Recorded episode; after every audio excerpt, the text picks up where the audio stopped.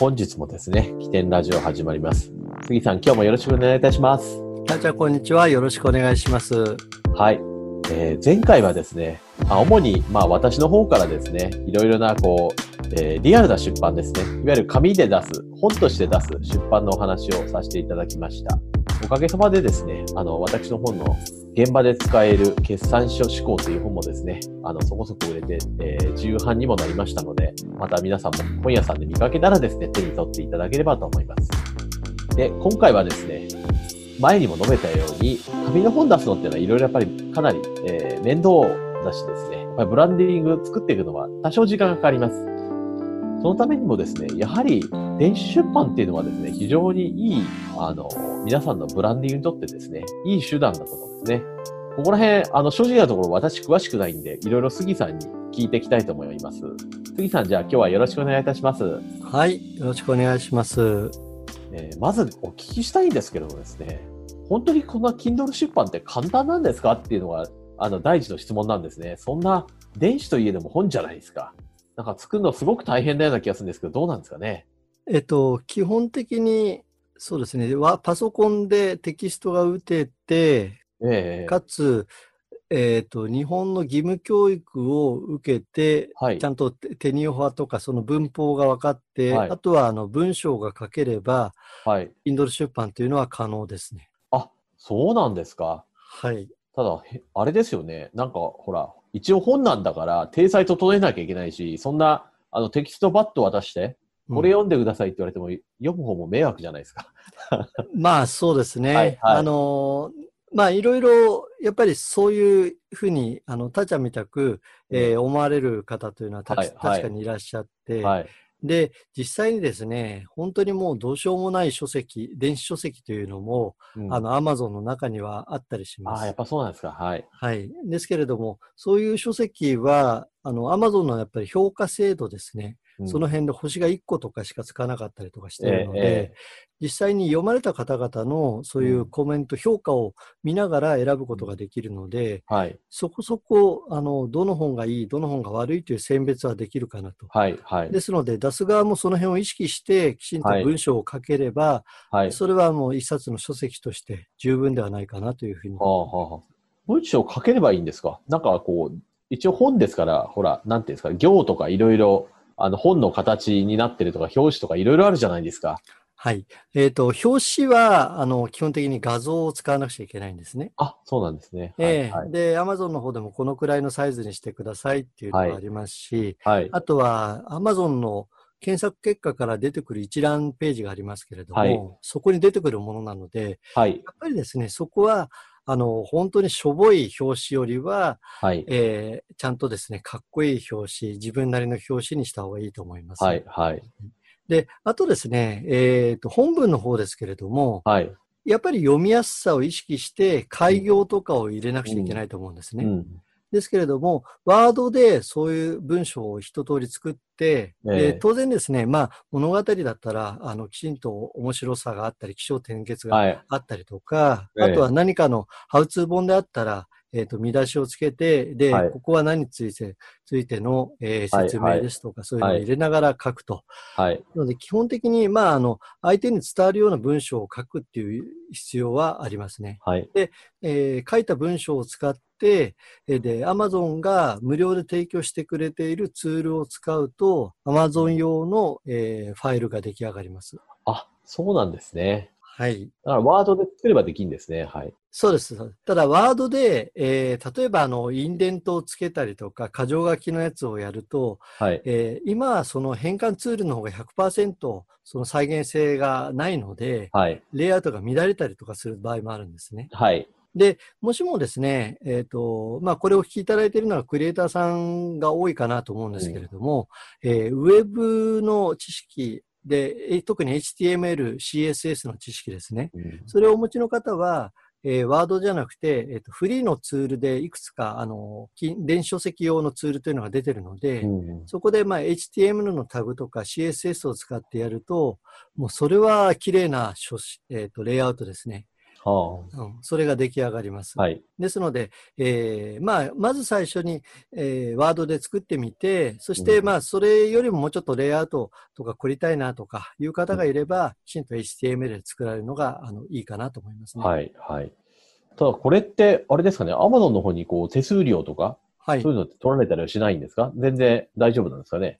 えっと、登録しておく分には手数料かからないですし、うん。あとは最初アカウントを作る必要があるんですけれども、うん。それも、あの、全く無料でできます。うん。それできるようにするよための、アマゾンってやっぱ手続きがあると思うんですけど、その手続きってすごい大変だったりしないんですかね？えーまあ、手続きなんですが、はいえー Kindle Direct Publishing っていうところに、はい。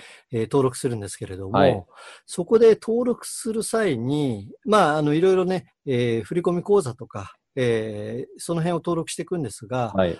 やっぱり Amazon ってアメリカの会社なので、はい。税務関係がアメリカなんですね。はい。なので、そこの中に、例えば、あの、社会保障番号を入れてくださいとか、はいそういったものがあったりするんですけれども、ですけれど、その辺についての、えーどういうふうに入力すればいいのかっていうものは、まあ、例えばネットを調べれば簡単に出てきますし、えー起点の方でも、えー会員の皆さんにあの説明をしてますので、はい。ぜひですね、その辺あの登録いただいて、はい。えー私の説明をさせていただければなと思います。あ、心強いですね。はい。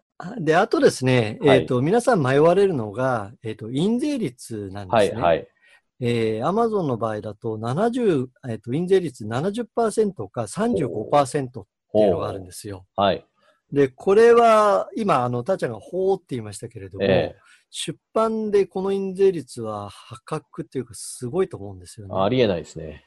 そうですよね。10%あったら喜びますから。そうですよね。はいはいはいですけれど、その70と35の違いは何なのかというと、はい。70%というのは、ええ。あの、Kindle Direct Publishing Select っていうのがあって、それは何かというと、えーこの本を、えー例えばあの、読み放題サービスですね。うん。Amazon の Kindle Unlimited っていうのがあるんですけれども、その会員の皆様には、えっ、と、無料で0円で提供できますよと。えーその場合に、料金、料金というのは、えー本の価格ですね。うん本の価格は99円から1250円までにしてくださいうんということになってる。で、ただし、それだけだと、かあの本を出された方は全くメリットないと思うんですけれども、ここがあの Amazon のすごいところで、Amazon の方で基金というのをやってまして、うんえーそこで、えー何をややるかというと、読まれたページ数分、その基金の方からお金をお支払いしますと。はい。えー今ですと、だいたい1ページあたり0.5円ぐらいはい。お金が入ってきます。うんですので、まあ、2ページを読めば1円という形になりますね。ですので、アンリミテッドで0円っていうふうに表示はされるんですけれどうんも、こちら側に入ってくるものについては0円ではないですし、きちんとあの読者さんが最後まで読んでくだされば、そのページ数分ですね、きちんと支払われるという仕組みです。うんで、もう一方で35%っていうあの印税率ですけれども、はい。えーこれがですね、えっ、と、70%と一番大きな違いは、あの、他のサービス、えっ、と、他で電子書籍を出されているとサイトがあると思うんですよね。うん。で、そこへの配信というのも可能ですと。はい。料金も99円から2万円まではい。ですね。で、ただし、読まれたページ数分の収益はないので、はい。結局売れて、えーなんぼという感じにはないりますね。はい。はい。杉さんとしてはどっちがおすすめなんですかこれ？えーこれは、やっぱり印税率70%で、ああ Amazon の中で出されるのがいいと思いますあね、。そうなんですか。あえーやっぱりですね、本で、まあ、自分自身も売ってみたりとかしてるんですけれども、えー私なんかは無名の作家なんですね。あ。はあ、はあはあ、で、無名の人が、あの、例えば500円の本を売るってなると、すごくやっぱり大変だっていうのが分かったんですね。うん。ですけれども、それを、えー例えば99円で、えー提供すると。うん。で、それ、そうすると、99円で30ページの本を、えっ、と、Amazon の Kindle で出しましたって言った場合に、そこで、えー例えば、そそこから入ってくるお金っていうのは99円で売れれば、そのうちの印税率70%がこちらに来るんですが、あの、やっぱり買うってなると、そこそこですね、えっ、と、読者さんって知ってる書籍であったり、実績がある、えー出版社の本を買ったりとかするんですね。ですので、無名の人がやっぱり、えー、読んでもらうっていうところの入り口としては、このアンリミテッドで皆さんに、えーと、読んでいただいて、どうでしょうっていう感じでお披露目をしていくっていうのがいいと思いますね。はい、はい、わかりました。まあそういったことでですね、まあ、印税率70%ということだったら、これで食べていけるんでしょうかっていうことですね。なんか、ちょっと70%を聞くと、なんか、会計士でもある私は計算すると、そこそこ売れれば、ね、一つ70円で、1万部いったら70万円？はい。結構食っていけるかなとか、なんとか思っちゃうんですけど、どうですかね？えー、っとですね、無理ですね。そうか。はい。あの、まあ、1万部いけば話は別なんですけれども、ええ、あの、今のところ私は無理だと。で、今のところって言った理由として、た、はい、ちゃんが今1万部って言いましたけれども、え、これを1万、例えば1万冊これを Amazon で出せれば、1ページないし2ページでも読まれていけば、アニメテッドで、えー、読まれていけば、そこでお金が入ってくるわけじゃないですか。はいはい、なので、えー、それは多少生活の足しになるかなという気がしますね。うんはい、で、ただ、現状ですね、私が出しているのは、まあ、あの、本当にもう数冊程度ですので、入ってくるお金としては、毎月ですね、まあ、数千円入ればいい方かな。ああ、そういう感じなんですね。ええー、そうです。で、本当に、あのー、これ、アマゾン出しておく一番のメリットは、延々出しておけるっていうね、うん、こちら側があの販売を停止しない限り、はい、あのアマゾンの中に置いといても全然文句を言われないような状況ですので、はいはい、まあアマゾンの売り方として、とロングテールっていう言葉が、はいね。うん、出ましたけれども、例えば私が出した、えー、3年前ぐらいの本がですね、うん、やっぱり未だに読まれたりとか、時々売れたりとかしてるんですね。うん、これをこのまんまやっていけば、多分私のえー、書籍なんかもロンロングテール化して、はい、そして、まあ、月々数千円でもやっぱ入ってくるようになるのかなって気がしますね。はい、そうですね。はい。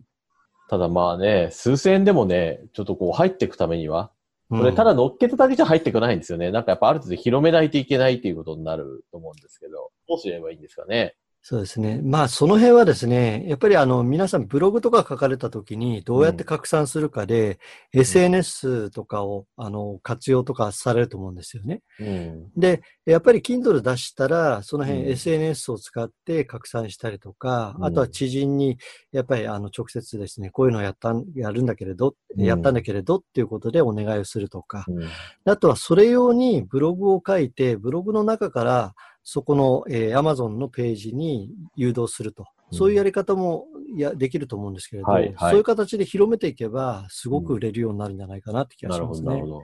じゃあ、ある程度作ってですね、まあ SNS とか利用して、まあ広めていくということですね。うん、そうですね。でも、一つだけ思うのは、数千円程度っていうことで、まあそれでは食っていけないと。うん、これ目的はまあ、どこにね、軸足を置いてやるべきかっていうことがちょっとあると思うんですけど、どうですかね、杉さん、そこら辺は。これは、あの、たちゃんも商業出版のところで言われてましたけれど、はいはい、やっぱりですね、ブランディングなのかなと。いうことですね。はい、あの、無名の人が本を出す場合に、うん、やっぱりあの、書店にハードカバーの本が並ぶと、うん、それはそれで、あの、すごいブランディングになると思うんですけれども、うん、でも、本当にそういう出版エージェントとかお願いする、例えばそういった資金力がなかったりとか、あとは企画力がなかったりとかする方なんかで、うん、で、でも、それでもブログとか書いてますよって方いらっしゃいますよね。えー、で、そういう方は一生懸命ですね、ネットで、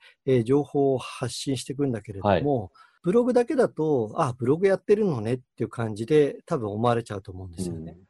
それをきちんと Amazon で売ってますっていうふうになると、うん、やっぱりですね、それを聞いた方々、で、例えばあの、それを交流会とかに行って、いや、実は Amazon で Kindle でこういう本出してますっていう形で、自分自身の、例えばスマホとかで、その Amazon のページを見せたりすると、うん。そ、の、あの、相手の方が、あすごいですねっていう反応がやっぱり取れるので、うん。やっぱり、あの、形にするといいのかなっていう気がしましたね。はあはあはあ。ただ、あの、これがですね、まあ、商業出版でも私言え言えると思うんですけれども、はい、はい、よく一発屋って言葉があると思うんですよ。はい、はい。で、それだけやってもやっぱり意味がないのかなとうんいう気がします。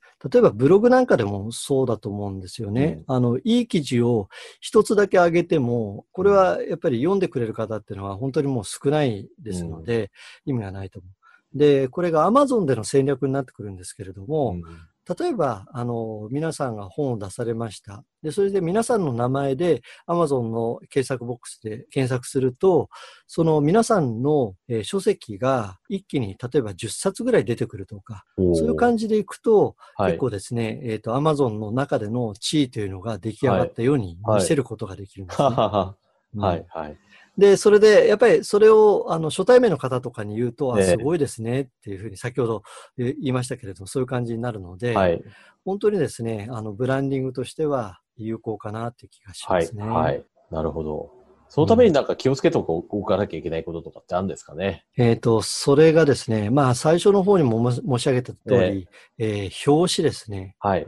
まあ、書影って言ったりとかしますけれども、はいはいあの、その表紙というのが、やっぱりしょぼいと、それは厳しいですね。ああ、なるほどね。並んでもね、逆効果ですよね。変な表そうなんです。よ。はい。で、あとは、まあ、クレーサーさんで、まあ、例えばですね、えーアプリの使い方、うん。えーイラストレーターの使い方を説明しますっていう Kindle を出すとしますよね。うん。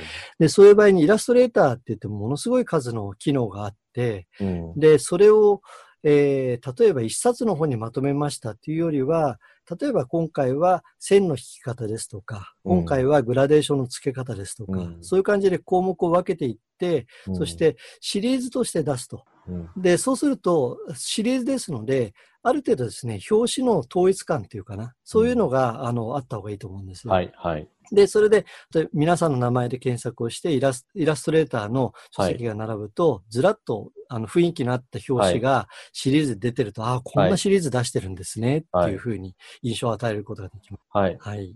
なるほどね。ちょっと、あの、Kindle 出版もですね、あの、なかなかいいなと思いますね。うん。ここで杉さんからですね、まあ、このラジオを聞かれてるですね、主にクリエイターさんとかですね、フリーランスの方向けてですね、何かこの Kindle で、こんな風にしたらいいな、みたいな、こういうおすすめってあるんですかね？えっ、と、これがですね、ええーまあ、おそらく独立したクリエイターさんとかで多いのが、はい。と、まあ、例えば前の会社、お勤めになっていた会社の下請けみたくなっ。お仕事されてる方もいらっしゃると思う。はい。でその中でイラストとか描いたりすると、はい。その著作権とかが元請けさんの方に移ってしまはいうと思うんですね。はい。で、結局、皆さんの、えー作った作品というのが世の中に出てくるってことがなかなかないと思うんですよ。はい。はい。で、えー皆さん、あの、おそらく絵とかも描けると思うんですよ。うんですので、ぜひですね、えっ、と、私やってほしいなと思うのが、自分の作品集みたいなのをちょっと出してほしいなと。なるほどね。うん。で、当然ですね、お客さんの、あの、もので、納品して、あの、権利はお客さんのものにあるものを、それを自分の作品集で売ってしまうと、これはもうやっぱり法律的にもまずいと思います。